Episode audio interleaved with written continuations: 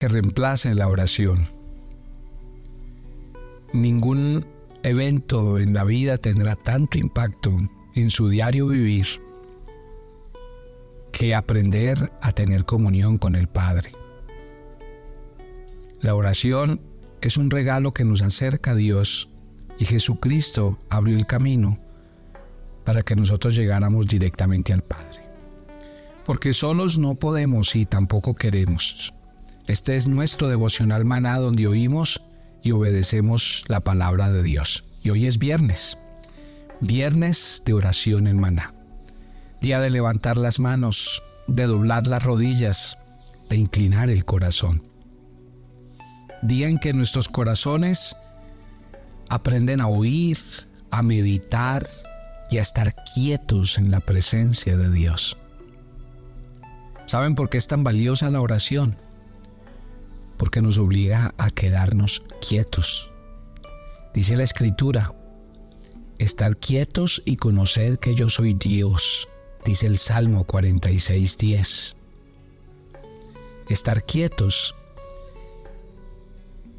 es aprender a entender que no todo el tiempo depende de lo mucho que hagamos, de los muchos esfuerzos en los que la mayoría de veces nos sometemos. El salmista lo dijo así en el Salmo 127.1, cuando dijo, si el Señor no edifica la casa, en vano trabajan los que la edifican en un mundo de afanes, de carreras, y donde sentimos que nadie hace las cosas como yo, que si no las hago yo entonces no las hace nadie. A veces creemos que la vida está en el correr, en el hacer, y por eso vivimos cansados, agotados. La mayoría de veces estamos peleando, estamos llenos de rabia, y hay muchos sentimientos que se apoderan del corazón. Y entonces es cuando Dios nos hace una invitación. Quédate quieto. Cierra la puerta de tu cuarto. Aparta un tiempo para estar en la presencia de Dios. Porque tal vez lo que queda claro es que si buscas la presencia de Dios, esa presencia te infunde ánimo, aliento, nuevas fuerzas. Esa presencia te da la paz que el mundo no te puede dar. Te da la sabiduría y la gracia que no encontrarás en ninguna parte. Por eso es que el más grande secreto de los hombres que han aprendido a conocer a Dios es estar en su presencia, es tener comunión con Él. Porque cuando uno empieza a entrar en la presencia de Dios y a pasar mucho tiempo con Dios es que se da cuenta. Se da cuenta que Perdí y desperdicié vida, tiempo y relaciones por querer hacerlo todo de una vez, por querer hacer las cosas en mi humana fuerza y sabiduría. Cuando si nosotros aprendiéramos a orar y a encomendar al Señor la vida, los caminos, encomendar los proyectos, los planes, las personas. Cuando un cristiano y cuando un hijo de Dios aprende a estar en la presencia de Dios, a estar quieto y a decirle Dios, yo doy culto y honor a ti quedándome quieto. Reconozco que lo que tú no puedas hacer, no lo puede hacer nadie. Estar quieto es reconocer que Él se mueve por mí, que su mano poderosa actúa sobre mí. El Señor una y otra vez nos invita a que en vez de afanarnos, a que en vez de preocuparnos, aprendamos a confiar y a esperar en Él. Cada mañana de oración, cada tiempo que oramos, cada rato que sacamos para estar en su presencia, es decirle al Señor, tú tienes el control, creemos en que todo es en tu tiempo y creemos que la fuerza y el poder para que las cosas cambien viene de ti y no viene de mí. Dígale al Señor esta mañana mientras ora, con sus ojos cerrados, de rodillas, quieto. Por eso yo no quisiera que usted estuviera haciendo esta oración mientras conduce o que usted estuviera haciendo esta oración mientras está haciendo un oficio en su casa. No quisiera que lo hiciera. Yo quisiera que usted este tiempo estuviera quieto, estuviera de rodillas, estuviera con su corazón apartado del ruido, de muchas cosas, y diciéndole, Señor, es que este tiempo es tuyo, este tiempo te pertenece. El tiempo de la oración es el tiempo donde me conecto con mi Padre Dios. Me conecto con la fuente de la vida para obtener vida. Me conecto con la fuente del perdón, del amor, de la sabiduría, de la gracia. Esas cosas no las tengo yo. Dígame, ¿quién de ustedes tiene amor de sobra para dar? Cuando la mayoría de, los, de las veces es lo contrario ni siquiera nos amamos a nosotros mismos. Y entonces por eso se nos cuesta amar. ¿Y quién de ustedes tiene perdón de sobra? ¿A quién de ustedes le sobra el gozo y la alegría? Por eso cada invitación del Señor a venir a su presencia, Dios no es el que está ganando. La iglesia no es el que está ganando. El pastor no está ganando cuando usted ora, cuando usted se arrodilla. De hecho, ¿sabe cuál es el secreto de la oración? Precisamente el secreto de la oración es que nadie nos vea. Porque quiere decir que el único que nos puede ver es el que nos tiene que ver. Gloria a Dios. Gloria a Dios por los que esta mañana han resuelto que en vez de correr, caminar, fatigarse y hacer miles de cosas, lo primero que hicieron fue arrodillarse y decirle a Dios, tú eres mi fuerza, tú eres la fuente de mi vida, tú eres por quien vivo, me muevo, existo, tú eres mi Señor, entrego mi vida, entrego el diario vivir, entrego las actividades de hoy, entrego las reuniones que voy a tener, encuentro mis relaciones interpersonales de este día, los entrego. Eso es. Orar es entregar. Por eso es que el Señor todo el tiempo nos está invitando, vengan a mí los que estén trabajados y cargados, los sedientos, vengan a las aguas, los que necesitan salud, medicina, vengan. Esa es la invitación del Señor. Y cada vez que usted ora, está aceptando esa invitación. Cada vez que usted ora, le está diciendo, Señor, vengo a buscar de ti lo que yo no tengo. ¿Cuántos hemos entendido que el Señor es la fuente de todo lo que yo necesito. Mire, la Biblia dice, si alguien está falto de sabiduría, pídala y yo se la daré con abundancia. Imagínese qué belleza. O sea, Dios está invitando a los que quieren ser sabios. Y cuando el Señor les ofrece, les dice, les voy a dar sabiduría más allá de la que se imagina. Pero si uno se levanta y ya cree que se las sabe todas y ya está acostumbrado a hacer un trabajo y ya sabe cómo tratar a la gente y su vida es lo mismo y lo mismo, pues ¿para qué le pedimos a Dios sabiduría? ¿Para qué si ya hacemos las cosas de memoria, en piloto automático? Y por eso es que también nuestra vida es un círculo vicioso de fracaso. Porque a pesar de que vamos mal, no hacemos un par en el camino y decimos, necesito orar necesito estar en la presencia de Dios.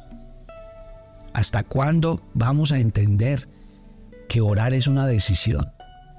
¿Y cuál es la decisión? La decisión de orar empieza desde la noche anterior. Si usted no apaga su televisor temprano, en la noche no se puede levantar temprano. Si usted agota sus horas de sueño frente a un eh, frente a una red social, frente a un televisor, frente a su computador, son horas y tiempo que le estarás robando a tu oración. Y esas las, las vas a necesitar. Porque otra vez, cuando estamos de rodillas, la Biblia dice que Él da fuerzas al cansado. Mientras estamos de rodillas, Dios convierte la tristeza en alegría y el lamento lo convierte en baile. Cuando estamos en la presencia de Dios, Él da fuerza, vitalidad, sabiduría, inteligencia porque todo está ahí, en su presencia. Acuérdese que el maná caía pero el pueblo tenía que salir a buscarlo. Desde su tienda todos tenían que salir. Y es lo mismo la oración. La oración está, ya sabemos orar, pero hay que levantarse. Hay que apartar el tiempo, hay que cerrar la puerta, hay que sacar los 10, 15, 20 minutos para hacer el ejercicio. Si no lo hago, la vida seguirá igual. Nada cambiará. Mi querido Hijo de Dios, que esta oración esta mañana te, te acerque al Padre. Que la oración esta mañana te haga consciente de que esto no lo puedo cambiar por nada ni por nadie. Y que realmente este es el tiempo más importante de nuestras vidas. Estar en la casa de Dios para derramar nuestras almas y nuestros corazones. Señor, aquí estamos. Hemos apartado este rato, hemos cerrado la puerta de nuestro cuarto Hemos apagado los equipos electrónicos a nuestro lado, no hay voces, no hay compromisos y aquí estamos. Aquí estamos en esta mañana rindiéndote nuestras vidas y diciéndote, Señor, te entrego mi vida y mi salud. Te entrego mi diario vivir porque necesito ir a trabajar, necesito ir a estudiar, tengo que cumplir compromisos. Padre, este día tengo relaciones interpersonales voy a tratar con muchas personas. Señor, este día voy a tomar decisiones importantes en mi trabajo, en mi oficio. Señor, eh, este día te necesito. Y entonces ahí en ese lugar quieto, en ese lugar solo, en ese lugar donde está usted y Dios, dígale, Señor, úngeme la cabeza con aceite. Que le coloque aceite sobre mi vida y que ese aceite me dé fuerza, vitalidad, me llene de ti, de tu presencia y esa presencia me dé fortaleza, alegría, gozo para hacer mi tarea este día y hacerla bien hecha. Allí en ese lugar quieto y a solas, dígale, te entrego el corazón de mi cónyuge, de mis hijos, de mis padres, de mis hermanos. Te entrego el corazón de los que viven aquí conmigo en esta casa.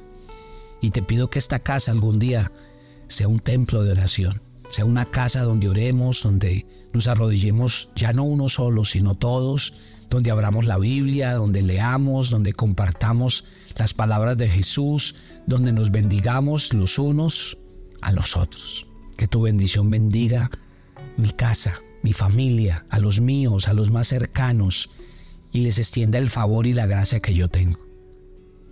Te entrego, Señor, mi salud, y hoy oro en esta mañana de devocional por los que están enfermos. ¿Alguien está enfermo? Póngase su mano sobre su cabeza y dígale, Jesús, tú moriste en la cruz, derramaste tu sangre por mis pecados y allí llevaste mi enfermedad y mi dolor.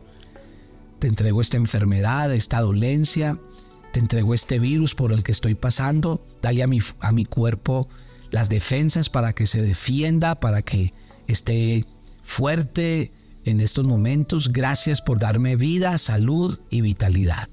Gloria a Dios. Padre, tú conoces nuestras necesidades económicas.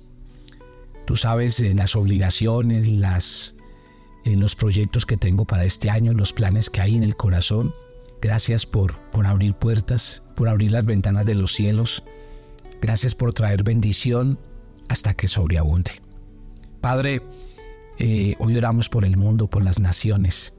Hoy oramos por el pobre, por el huérfano, por la viuda, por el menesteroso, por el extranjero. La Biblia dice que tú tienes cuidado de cada una de estas personas.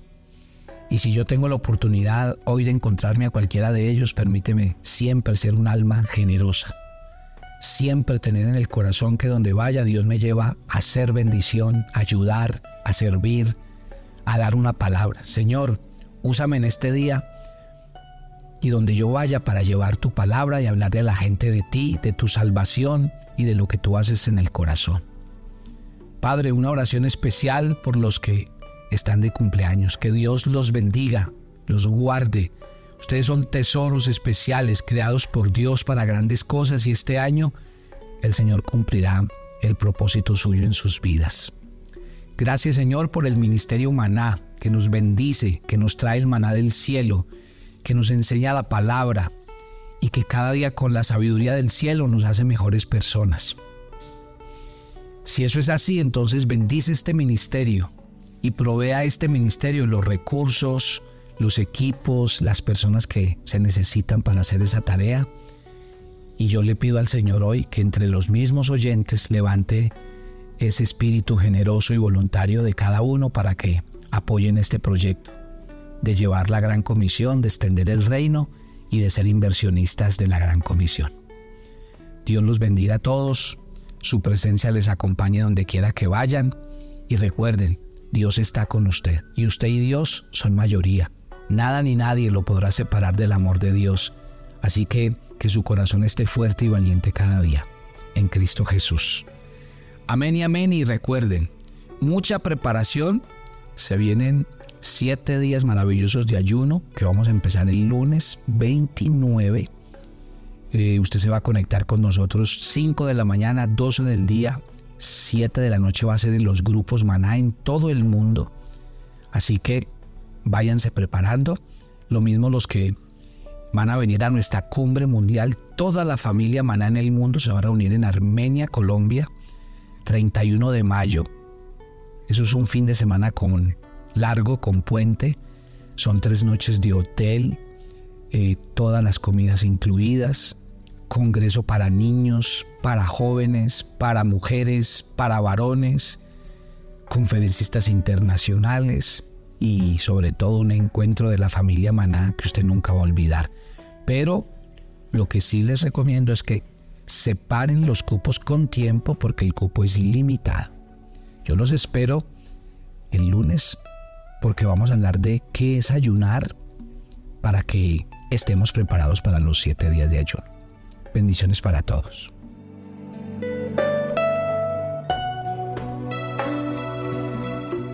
tu agenda devocional, maná. Hoy es el día 19 en nuestra agenda el pasaje sugerido para la lectura en tu devocional personal el día de hoy es Génesis 14 del 1 al 24. Obedecer la voz de Dios no significa que no pasemos por dificultades. Lo que sí es seguro es que Él es quien peleará nuestras batallas. Así que no te desanimes con las situaciones difíciles. Confía completamente en Dios y agradece cuando Él actúe a tu favor. Te invitamos ahora a que respondas las preguntas que encuentras en tu agenda que te llevarán a conocer cada vez más a Dios y crecer en tu vida espiritual. Y para confirmar tus respuestas, visita nuestra cuenta de Facebook Devocional Maná, nuestra página web devocionalmaná.com o escaneando el código QR que encuentras en tu agenda. Y mañana es día de reto y corresponde al reto de ser una madre o un padre cabeza de hogar. Y el domingo no pierdas la oportunidad de reunirte en familia para compartir los aprendizajes de la semana, los compromisos y las aplicaciones para el día a día.